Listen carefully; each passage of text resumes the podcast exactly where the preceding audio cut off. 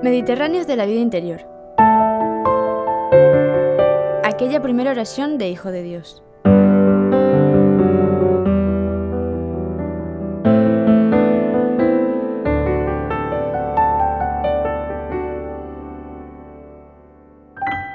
En su primera carta pastoral como prelado del Opus Dei, dirigida a sus hijas e hijos de todo el mundo, Monseñor Fernando Ocari señalaba una de las prioridades del momento actual. Son momentos para adentrarnos más y más por caminos de contemplación en medio del mundo.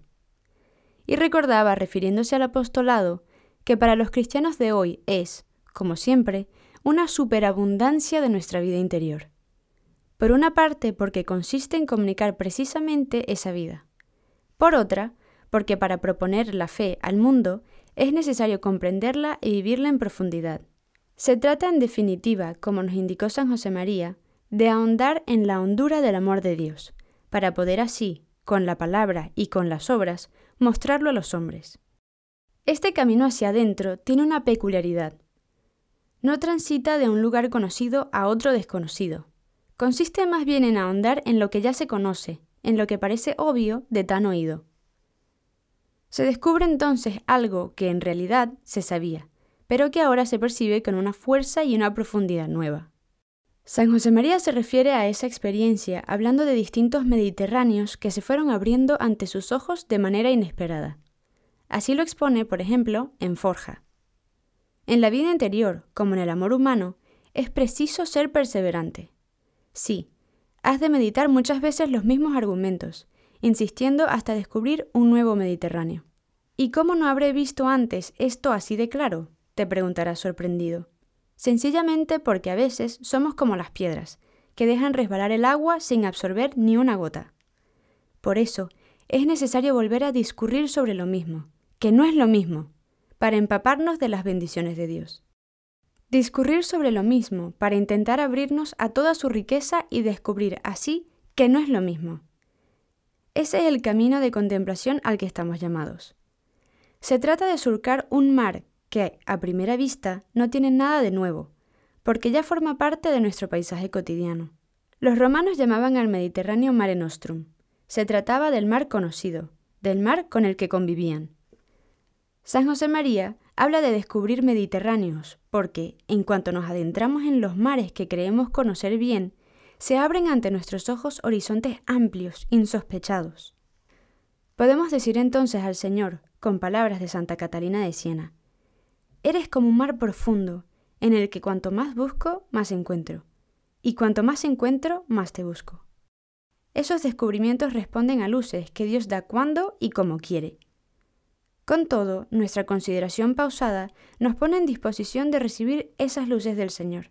Y como aquel que primero estaba en las tinieblas y después ve de pronto el sol que le ilumina la cara y distingue claramente lo que hasta entonces no veía, del mismo modo el que recibe el Espíritu Santo queda con el alma iluminada, decía en el siglo IV un padre de la Iglesia. Repasemos en este primer Mediterráneo de San José María el descubrimiento de su condición de Hijo de Dios para ahondar con Él en la hondura del amor de Dios. Abba Pater Algunas luces de Dios marcaron de modo indeleble el espíritu que Dios transmitió a San José María. Una de ellas encuentra eco en aquel grito del apóstol San Juan. Mirad qué amor nos ha tenido el Padre para llamarnos hijos de Dios, pues lo somos. De modo parecido, el descubrimiento que hizo San José María desembocó en un clamor lleno de alegría. Fue un hallazgo inesperado, la repentina apertura de un panorama que se hallaba en realidad como escondido en algo que conocía bien. Era el otoño de 1931, lo recordaba muchos años después. Os podría decir hasta cuándo, hasta el momento, hasta dónde fue aquella primera oración de Hijo de Dios. Aprendí a llamar Padre en el Padre Nuestro desde niño, pero sentir, ver, admirar ese querer de Dios de que seamos hijos suyos. En la calle y en un tranvía. Una hora, hora y media, no lo sé. Abba Pater tenía que gritar. En los meses siguientes, San José María volvió repetidamente sobre este punto. En el retiro que hizo un año más tarde, por ejemplo, apuntaba: Día primero. Dios es mi Padre.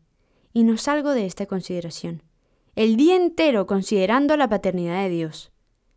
Aunque de entrada una contemplación tan dilatada en el tiempo pueda sorprendernos, de hecho, señala la profundidad con que caló en él la experiencia de la filiación divina.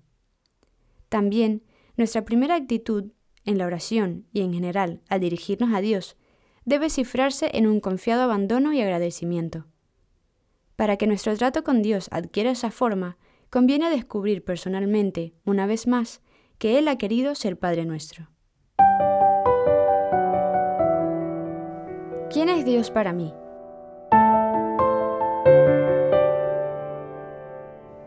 Como San José María, tal vez aprendimos siendo muy pequeños que Dios es Padre. Pero quizás nos queda un buen trecho de camino para vivir nuestra condición de hijos en toda su radicalidad. ¿Cómo podemos facilitar ese descubrimiento? En primer lugar, para descubrir la paternidad de Dios, es necesario muchas veces restaurar su auténtica imagen. ¿Quién es Él para mí? De modo consciente o inconsciente, hay quien piensa en Dios como alguien que impone leyes y anuncia castigos para quienes no las cumplan. Alguien que espera que se acate su voluntad y se enfurece ante la desobediencia. En una palabra, un amo del que nosotros no seríamos más que involuntarios súbditos. En otros casos, sucede también a algunos cristianos, Dios es percibido fundamentalmente como el motivo por el que hay que portarse bien. Se piensa en Él como la razón por la que cada uno se mueve hacia donde realmente no quiere, pero debe ir. Sin embargo, explica San José María en una de sus homilías, Dios no es un dominador tiránico, ni un juez rígido e implacable, es nuestro Padre. Nos habla de nuestros pecados, de nuestros errores, de nuestra falta de generosidad, pero es para librarnos de ellos, para prometernos su amistad y su amor. La dificultad para percibir que Dios es amor, como lo define el apóstol Juan en una de sus cartas, se debe a veces también a la crisis que atraviesa la paternidad en diversos países. Tal vez lo hemos comprobado al hablar con amigos o compañeros. Su padre no les genera buenos recuerdos y un Dios que es padre no les parece particularmente atractivo. Al proponerles la fe, es bueno ayudarles a ver cómo su dolor por esa carencia muestra hasta qué punto llevan la paternidad inscrita en el corazón, una paternidad que les precede y que les llama. Un amigo, un sacerdote pueden ayudarles con su cercanía a descubrir el amor del Padre de quien toma nombre toda familia en los cielos y en la tierra, como reza la Escritura, y a experimentar esa ternura también, como señalaba el Santo Padre Francisco al inicio de su pontificado, en la vocación de custodiar que palpita dentro de cada uno y que se abre camino en el Padre o la Madre que ellos mismos ya son, o que quisieran ser un día. Así pueden ir descubriendo en el fondo de su alma el auténtico rostro de Dios y la manera en que sus hijos estamos llamados a vivir, sabiéndonos mirados por Él con infinito cariño. En efecto, un padre no quiere a su hijo por lo que hace, por sus resultados, sino sencillamente porque es su hijo. Al mismo tiempo le lanza al mundo y procura sacar lo mejor de él, pero siempre partiendo de lo mucho que vale a sus ojos. Puede servirnos considerarlo, en particular, en los momentos de fracaso, o cuando la distancia entre nuestra vida y los modelos que nos presenta el mundo en que vivimos nos lleven a tener una baja consideración de nosotros mismos. Esta es nuestra estatura, esta es nuestra identidad espiritual. Somos los hijos amados de Dios, siempre. No aceptarse, vivir descontentos y pensar en negativo significa no reconocer nuestra identidad más auténtica. Es como darse la vuelta cuando Dios quiere fijar sus ojos en mí significa querer impedir que se cumpla su sueño en mí. Dios nos ama tal como somos, y no hay pecado, defecto o error que lo haga cambiar de idea, dice el Papa Francisco. Darnos cuenta de que Dios es Padre va de la mano con dejarnos mirar por Él como hijos muy amados. De este modo comprendemos que nuestra valía no depende de lo que tengamos, nuestros talentos, o de lo que hagamos, nuestros éxitos, sino del amor que nos ha creado, que ha soñado con nosotros y nos ha afirmado antes de la fundación del mundo. Ante la fría idea de Dios que se hace a veces el mundo contemporáneo, Benedicto XVI quiso recordar desde el inicio de su pontificado que no somos el producto casual y sin sentido de la evolución. Cada uno de nosotros es el fruto de un pensamiento de Dios. Cada uno de nosotros es querido, cada uno es amado, cada uno es necesario. ¿De verdad incide esta idea en nuestra vida diaria? La confiada esperanza de los hijos de Dios. San José María recordaba con frecuencia a los fieles del Opus Dei que el fundamento de nuestra vida espiritual es el sentido de nuestra filiación divina. Lo comparaba al hilo que une las perlas de un gran collar maravilloso. La filiación divina es el hilo, y ahí se van engarzando todas las virtudes, porque son virtudes de Hijo de Dios. Por eso es crucial pedir a Dios que nos abra este Mediterráneo, que sostiene y da forma a toda nuestra vida espiritual. En su primera carta pastoral anteriormente mencionada, Monseñor Fernando Caris explicaba que el hilo de la filiación divina se traduce en una actitud cotidiana de abandono esperanzado. Una actitud que es propia de los hijos, especialmente cuando son pequeños. Por eso en la vida y en los escritos de San José María, la filiación divina iba a menudo unida a la infancia espiritual. Ciertamente, ¿qué le importan las sucesivas caídas al niño que está aprendiendo a ir en bicicleta? No valen nada, mientras ve a su padre cerca animándole a volver a intentarlo. En eso consiste su abandono esperanzado. Papá dice que puedo. Vamos. Sabernos hijos de Dios es también la seguridad sobre la que apoyarnos para llevar a cabo la misión que el Señor nos ha confiado. Así narraba San José María su experiencia de confianza en Dios. A lo largo de los años he procurado apoyarme sin desmayos en esta gozosa realidad. Mi oración, ante cualquier circunstancia, ha sido la misma con tonos diferentes. Le he dicho, Señor, tú me has puesto aquí, tú me has confiado eso o aquello, y yo confío en ti. Sé que eres mi padre, y he visto siempre que los pequeños están absolutamente seguros de sus padres. No podemos negar que habrá dificultades, pero las encararemos desde la conciencia de que, pase lo que pase, ese Padre Todopoderoso nos acompaña, está a nuestro lado y vela por nosotros. Él hará lo que nos proponemos, porque a fin de cuentas es obra suya. Lo hará quizá de un modo distinto, pero más fecundo. Cuando te abandones de verdad en el Señor, aprenderás a contentarte con lo que venga y a no perder la serenidad si las tareas, a pesar de haber puesto todo tu empeño y los medios oportunos, no salen a tu gusto, porque habrán salido como le conviene a Dios que salgan. Nos impulsaba San José María en Forja. Cultivar el sentido de la filiación divina. San José María, conviene notarlo, no señalaba como fundamento del espíritu del Opus Dei la filiación divina, sino el sentido de la filiación divina. No basta ser hijos de Dios, sino que hemos de sabernos hijos de Dios, de modo tal que nuestra vida adquiera ese sentido. Tener esa seguridad en el corazón es el fundamento más sólido. La verdad de nuestra filiación divina se convierte entonces en algo operativo, con repercusiones concretas en nuestra vida. Para cultivar tal sentido, es bueno ahondar en esa realidad con la cabeza y con el corazón. Con la cabeza primero, meditando en la oración los pasajes de la Escritura que hablan de la paternidad de Dios, de nuestra filiación, de la vida de los hijos de Dios. Esta meditación puede recibir luz de los muchos textos de San José María sobre la condición de hijos de Dios, o de las reflexiones de otros santos y escritores cristianos que han querido ser resaltados por el Papa Francisco con ocasión del año jubilar de la misericordia. Con el corazón podemos ahondar en nuestra condición de hijos de Dios, acudiendo al Padre confiadamente, abandonándonos en su amor, actualizando con o sin palabras nuestra actitud filial y procurando tener siempre presente el amor que Él nos tiene. Un modo de hacerlo es acudir a Él con breves invocaciones o jaculatorias. San José María sugería, llámale Padre muchas veces al día, y dile a solas en tu corazón que le quieres, que le adoras, que sientes el orgullo y la fuerza de ser hijo suyo. También podemos acudir a alguna breve oración que nos ayude a afrontar la jornada desde la seguridad de sentirnos hijos de Dios, o a terminarla con agradecimiento, contrición y esperanza.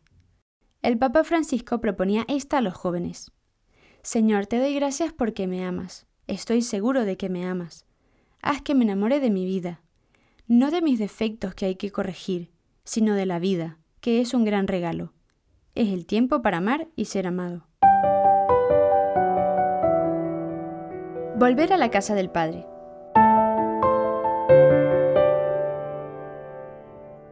Se ha descrito la familia como el lugar al que se vuelve, donde hallamos reparo y descanso. Lo es de modo particular en cuanto santuario del amor y de la vida, como le gustaba decir a San Juan Pablo II. Allí reencontramos el amor que da sentido y valía a nuestra vida, porque está en su mismo origen. De igual modo, sentirnos hijos de Dios nos permite volver a Él confiadamente cuando estamos cansados, cuando nos han tratado mal o nos sentimos heridos, o también cuando le hemos ofendido. Volver al Padre es otro modo de vivir esa actitud de abandono esperanzado.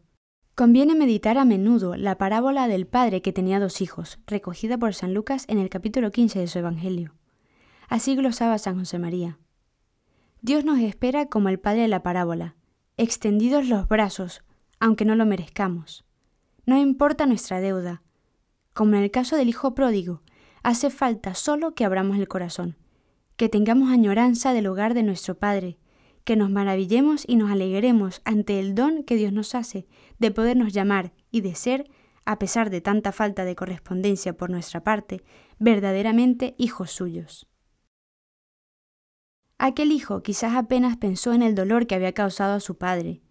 Sobre todo añoraba el buen trato que recibía en la casa paterna.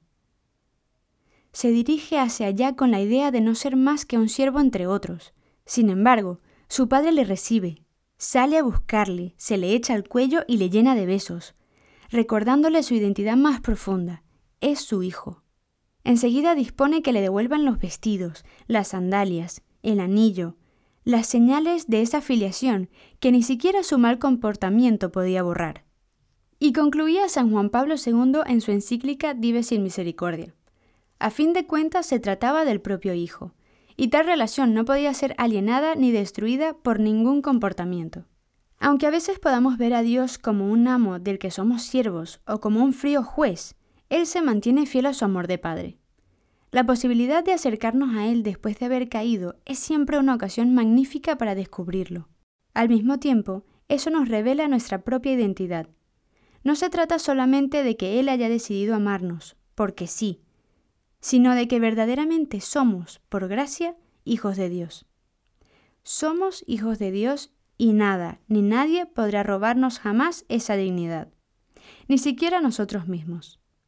Por eso, ante la realidad de nuestra debilidad y del pecado, consciente y voluntario, no dejemos que nos invada la desesperanza. Como señalaba San José María, esta conclusión no es la última palabra. La última palabra la dice Dios, y es la palabra de su amor salvador y misericordioso, y, por tanto, la palabra de nuestra filiación divina. Ocupados en amar.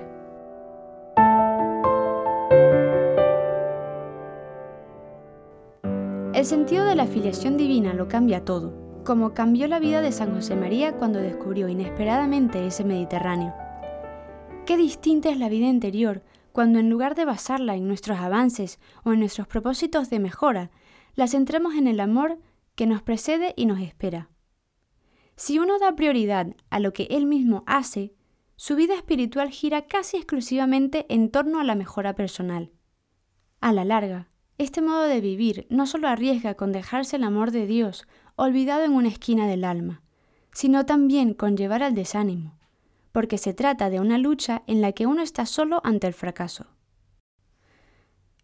Cuando, en cambio, nos centramos en lo que Dios hace, en dejarnos amar cada día por Él, acogiendo diariamente su salvación, la lucha adquiere otro temple. Si salimos vencedores, se abrirá paso con gran naturalidad el agradecimiento y la alabanza. Si caemos derrotados, nuestro trato con Dios consistirá en volver confiadamente al Padre pidiendo perdón y dejándonos abrazar por él. Se entiende así lo que años atrás explicaba el actual prelado del Opus Dei en su libro Vivir como hijos de Dios.